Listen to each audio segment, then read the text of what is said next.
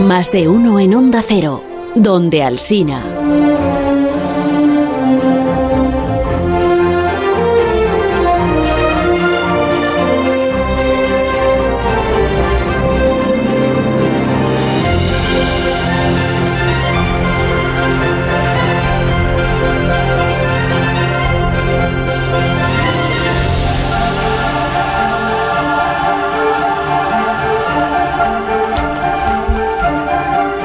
Aquí la lista de peticiones que has hecho a Parisi para esta nueva temporada y... Una lista formal. Esto es un resumen, en realidad. Sí, es- formal y larga la lista, ¿eh? porque, a ver, alquiler de unidad móvil para transmitir desde Cabo Cañaveral en Florida los lanzamientos del programa Artemisa. Claro. Si es que, si es que luego al noticia final, este año. si es que luego al final no salen los, si los suspenden siempre, esto lo vamos algún a, saldrán. lo vamos a tachar, esto no. ¿Cómo que no? Alojamiento, viajes, dietas para esta cobertura, no. Bueno, salido el anterior, no, claro. clase turista ni no Esto va a clase. ser Si noticias Si esto ya. es, por la tele lo puedes seguir perfectamente como suscripción a la plataforma audiovisual de la NASA para tener acceso en vivo a las imágenes del telescopio James Webb. No, no lo veo necesario porque la NASA publica un montón de imágenes sin necesidad de terra- eh, terrario de tortugas. Este es lo más importante de todo. Un terrario de tortugas con sistema de iluminación LED y lago artificial. Algo artificial muy, Ah, muy relevante. para estudiar la vida de estos seres adorables, Papiquitos. fascinantes y desconocidos para el gran público. No tan desconocidos, porque tus tortugas son muy famosas entre la audiencia del programa. Tres paquetes de 100 folios. Esto puede, sí. Sí, puede, sí. esto puedo, paquetes. gracias. Bueno, tres igual no, pero dos de 25 folios y, y subrayadores de color verde. Esto lo tengo, sí. Pues ya está, ¿no? Ya podemos empezar. Entonces la lista completa, bueno, da igual, eso Sí. para otro día. ¿Qué quieres hablar de tortugas para empezar la sección? No, no, que tortugas. no hablamos de tortugas esta Ah. vez, aunque otro día igual sí. A ver, pásame el. Pásame el guion. Vamos a, hablar de una serpiente. Vamos a hablar de una serpiente. Sí, señor. Vale. Una serpiente con la que sueña una noche el químico alemán Auguste Kekulé. Culé. Kekulé no es un apellido que parezca alemán, aunque lo sea, ¿no? Parece que sea francés, Sí, efectivamente. Kekulé. Que está un poco inquieto este hombre porque no encuentra una respuesta que anda investigando con una cierta obsesión. Estamos en, a mediados del siglo XIX. XIX, vale. Y Kekulé es una de las primeras personas que se ha dado cuenta de que las moléculas son grupos de átomos ordenados en el espacio. Por ejemplo, la molécula de agua pues es un átomo de oxígeno con dos átomos de hidrógeno. H2. Uno a la derecha y otro a la izquierda. Eso es. Como, como si fuera la cabeza de Mickey Mouse, los, los hidrógenos son las orejitas de Mickey Mouse. Pero hay una molécula que se le está resistiendo a Kekulé, eh, que, que está un poco harto de esta molécula ya, incluso Sí, no del pobre científico, y es el benceno. Está formado por seis átomos de carbono y seis de hidrógeno, pero la cosa ¿y cómo se ordenan? no? Y él venga a estudiar, venga a investigar, lo intenta de una forma, le faltan enlaces, lo hace de otra, le sobran enlaces. El hombre ya está bastante cansado con esta historia, está incluso un poco ya enfurruñado de darle tantas vueltas al asunto. Entonces, que Kekulé en realidad tiene como apellido de futbolista, ¿verdad? Sí, como si fuera muy del Barça, ¿no? Yo Entonces que dicho. se sienta frente al fuego y se queda dormido.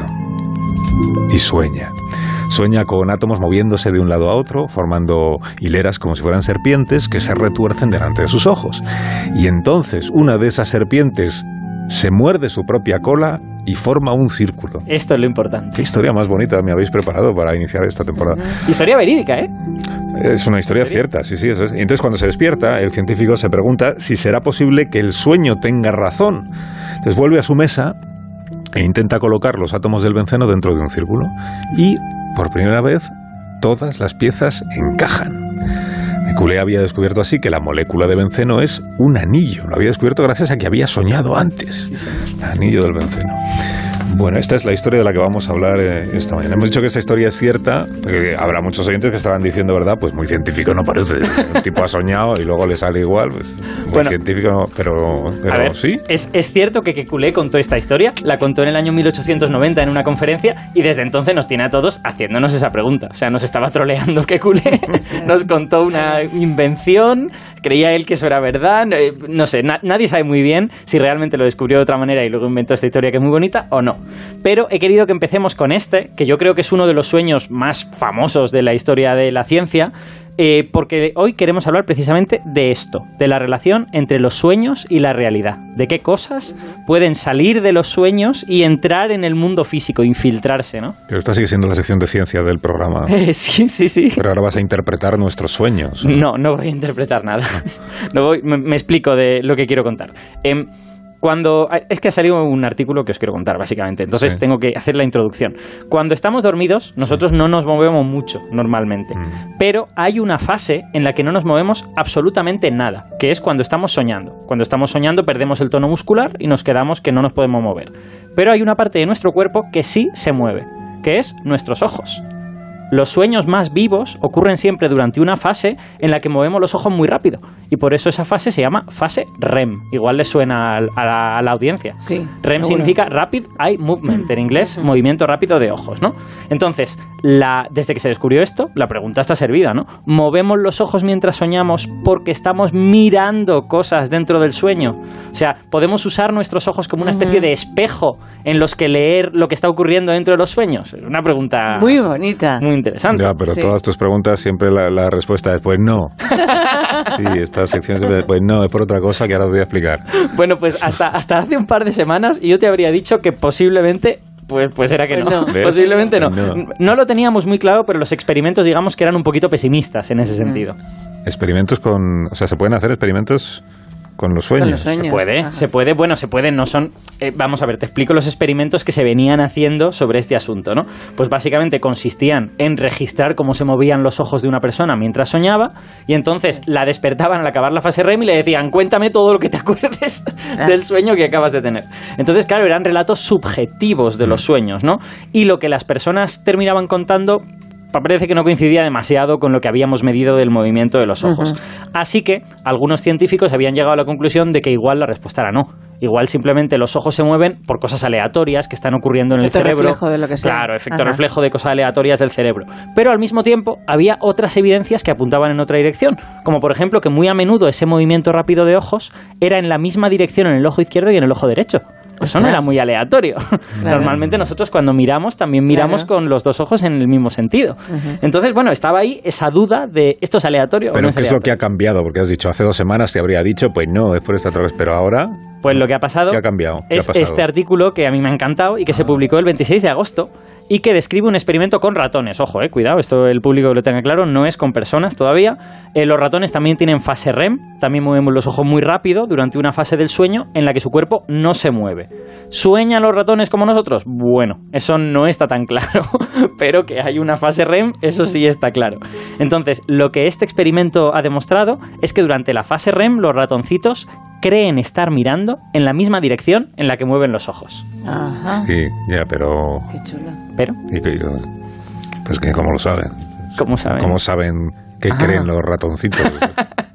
bueno, pues lo bueno es que eso se puede saber porque resulta que hay una zona del cerebro que registra en qué dirección estamos mirando. Ah, sí. Hay una zona del cerebro que si tú miras las neuronas de ahí, sabes en qué dirección cree el cerebro que tiene orientada la cabeza. Qué bueno, o sea, eh, yo sabes que confío muchísimo en ti.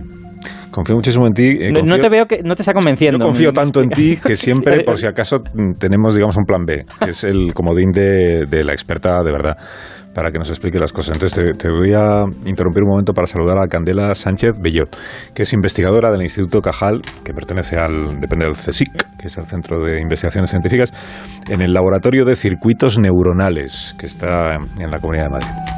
Hola, buenas. Hola, Candela, buenos días. Se ha dejado engañar y ha saludado antes ella, antes de que le saludes tú. Bueno, Has caído en la trampa. Bueno, empezamos si quieres por donde ha terminado Alberto. Que si entonces hay una zona de nuestro cerebro y el de los ratoncitos. Sí y el de las ratas, supongo también. Sí, claro. Hay una zona de nuestro cerebro que permite saber eh, en qué dirección cree el cerebro eh, que está nuestra cabeza, o sea, cómo está orientada la cabeza y hacia dónde miramos. Esto lo ha explicado bien Alberto, pero tú lo vas a explicar. Sí, lo ha explicado muy bien. Básicamente, ahí en este estudio, en los ratones, pero que en humanos también existe, hay un núcleo en el tálamo, que es una parte del cerebro que tenemos justo en el centro del cerebro, eh, que digamos es como una brújula que nos dice hacia dónde estamos mirando. Mm. Entonces, tú, de la manera que esto se puede saber, que esta parte del cerebro sabe que, que estamos mirando hacia la derecha, por ejemplo, tú te imaginas que estás plantado en medio de un reloj y estás mirando al norte a las 12 y tú te mueves un poquito y miras a la una y hay ciertas células en ese núcleo que se activan. Hmm. Y cuando miras a las dos, hay otras que se activan. Y así sucesivamente, entonces tienes células que te van a cumplir el rango entero de 360 grados. Conforme tú te mueves, el cerebro sabe, vale, pues Carlos está mirando a las 3 de la tarde hmm. y en la dirección en la que mueves los ojos concuerda con lo que dicen estas células. Entonces, si, tú, si las células dicen estás mirando a las, a las 3 de la tarde, los ojos también están mirando en esa dirección. Que yo entiendo que eso servirá para poder navegar mejor, ¿no? O sea, para que el cerebro tenga una idea de cómo estamos orientados y de esta forma no nos, eh, no sé, no, no, creamos que tenemos una pared delante y resulta que la tenemos a un lado o este tipo de cosas, ¿no? Sí, exactamente. Y luego cuando estamos despiertos también viene al juego el, sistema vestibular, digamos, del de, equilibrio, ¿no? Que tú te caes o giro la cabeza hacia la izquierda, pero los ojos los, los quiero seguir mirando hacia adelante, entonces el equilibrio ahí me dice, vale, no te gires hacia la izquierda, no te caigas. En el caso de los ciegos también giran los ojos. Pues ahí, la verdad es que no soy experta, no te sabría decir, pero también mueven los ojos durante el REM, que es una de las razones por las que los experimentos en humanos decían, bueno, no me creo yo que en los sueños miremos hacia donde estamos soñando porque los ciegos también miran. Ciegos de nacimiento, quiero decir, no, gente que haya perdido la vista, sino ciegos de nacimiento también miran hacia sitios. Entonces, el artículo en cuestión, o sea, lo que contáis en el, en el artículo eh, científico sobre los ratones, que no personas todavía, Exacto. sobre ratones, eh, ¿qué es exactamente lo que habéis hecho? Eh, o sea, lo que, lo que se ha conseguido saber sobre los ratones, sobre hmm. lo que pasa mientras están durmiendo, porque durmiendo sí sabemos que están, lo que no sabemos es si sueñan. ¿no? Bueno, el estudio no lo he hecho yo, yo vengo a, a explicar un poco, ojalá fuera mío. Eh, pero bueno, lo que han ya hecho. sacarás este un Science o dos o tres. O cuatro. Eh, lo que han hecho en este experimento, básicamente, es que ellos querían comparar. Sabemos que en el ratón despierto, cuando los ojos se mueven a cierto lado, el cerebro internamente también nos representa, sí, nos estamos moviendo hacia ese lado, ¿no?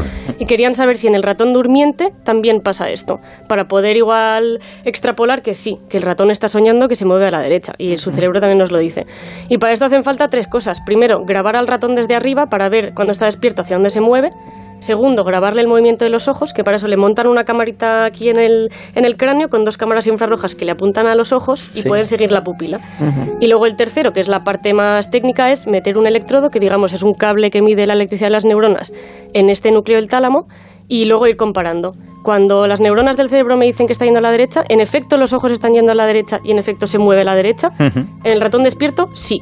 Y el experimento de este paper, de este estudio, era ver si en el dormido también pasa. Y en efecto, cuando le graban la pupila al ratón y, durmiendo en fase REM los ojos se mueven a la derecha, las células del tálamo también se piensan que están yendo a la derecha, aunque el ratón no está moviendo la cabeza ni el cuerpo, solo las pupilas. Ah. Y ojo que además eh, los ratones tienen una cosa que permite hacer este experimento más sencillo, con humanos no lo sería tanto, que es que a veces los ratones duermen con los ojos abiertos. Hmm. Entonces puedes directamente ver los movimientos de los ojos sin necesidad de hacer ninguna cosa especial. En humanos pues, supongo que habrá que usar alguna cosa que te permita ver lo que está pasando debajo del párpado. Sí, también tenemos el ojo más grande, ¿no? Entonces sí que se puede intuir por el movimiento de la piel del párpado, pero en el ratón sí duermen como Gandalf con los ojos abiertos.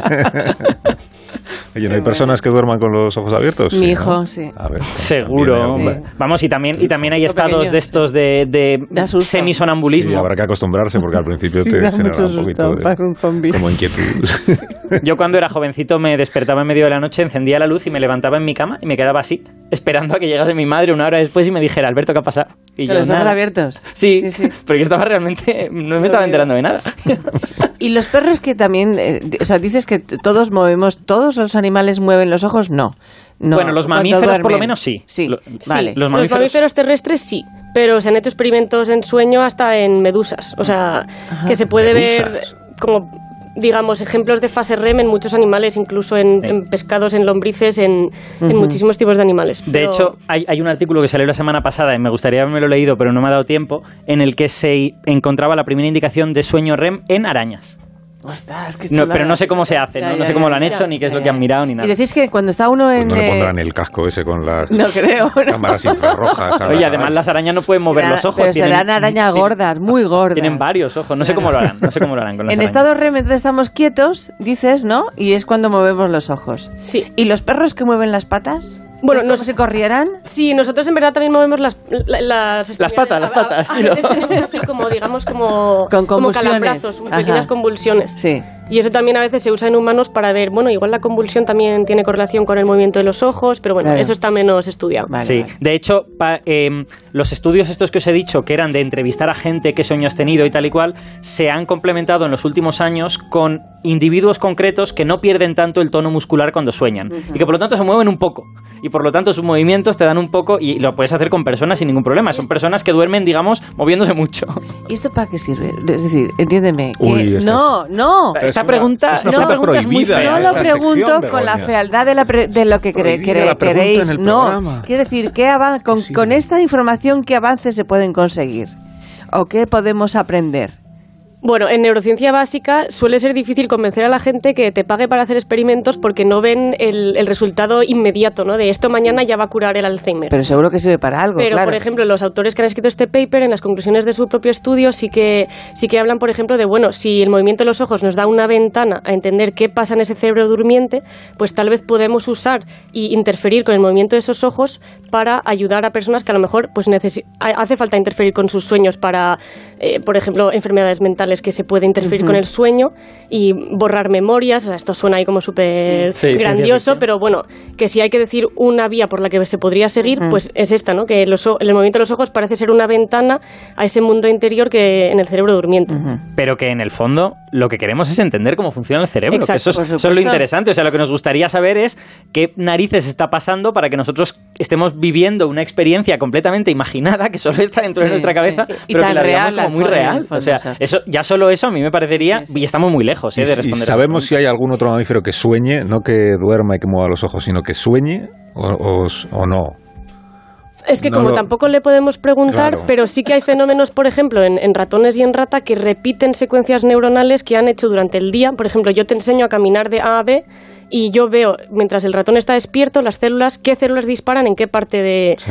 de ese recorrido. Pues cuando está durmiendo lo repite a revolución rápida y me repite ese recorrido para acordarse él mismo. Entonces se puede decir que a lo mejor, bueno, se Está sueñan, o están entrenando, eh, igual están estudiando, están claro. aprendiendo. ¿no? Asimilando, sí. Claro. Y eso, y eso grabando su- precisamente, que sea velocidad rápida, se relaciona o, o se puede relacionar con esta idea de que los sueños van muy rápido, ¿no? De que en poco Sí. tiempo parece que vivimos muchas cosas en un sueño, ¿no? Como que es, es, un- es una vivencia a cámara rápida. Que decía Begoña, es verdad, los perros, por ejemplo, que es- Claro.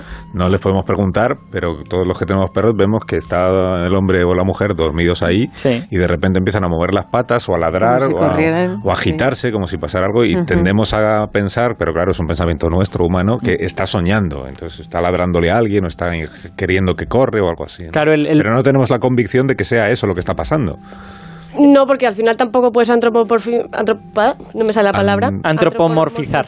a todos los animales, pero van por ahí los tiros, de que sí que se piensa por lo menos que están reviviendo eh, experiencias que han tenido en, en- en su día despierto, vamos, que igual está recordando ese paseo por el parque mientras duerme y por eso lo está actuando con las patas también. Sí, sí. Yo, yo os aporto un argumento en ese sentido, que es que eh, el sueño y todas las cosas que, lo, que están relacionadas con él es un fenómeno muy antiguo. Es un fenómeno, quiero decir, evolutivamente muy antiguo. Entonces sería como eh, improbable que todo lo que hay alrededor de los sueños solo se Solo, haya solo. inventado en los últimos, digamos, 7 millones de años, cuando ya eran los Que humanos. solo fuera nuestro. eso. Nuestro cerebro en realidad es parecido al de otros mamíferos, es, es prácticamente idéntico, más grande, pero, pero muy parecido al de algunos chimpancés y gorilas y parecido al de otros mamíferos. Entonces, bueno, es esperable que como mínimo algo similar a lo que nosotros vivimos lo vivan otros mamíferos e incluso otros, eh, otros amniotas, otros eh, aves o reptiles, este tipo de cosas. Y la pregunta que sí sería aceptable en un programa como este, no, no la de esto para qué sirve, pero eh, sí sería aceptable preguntarnos y soñar para qué nos sirve a, a los seres humanos, ¿no?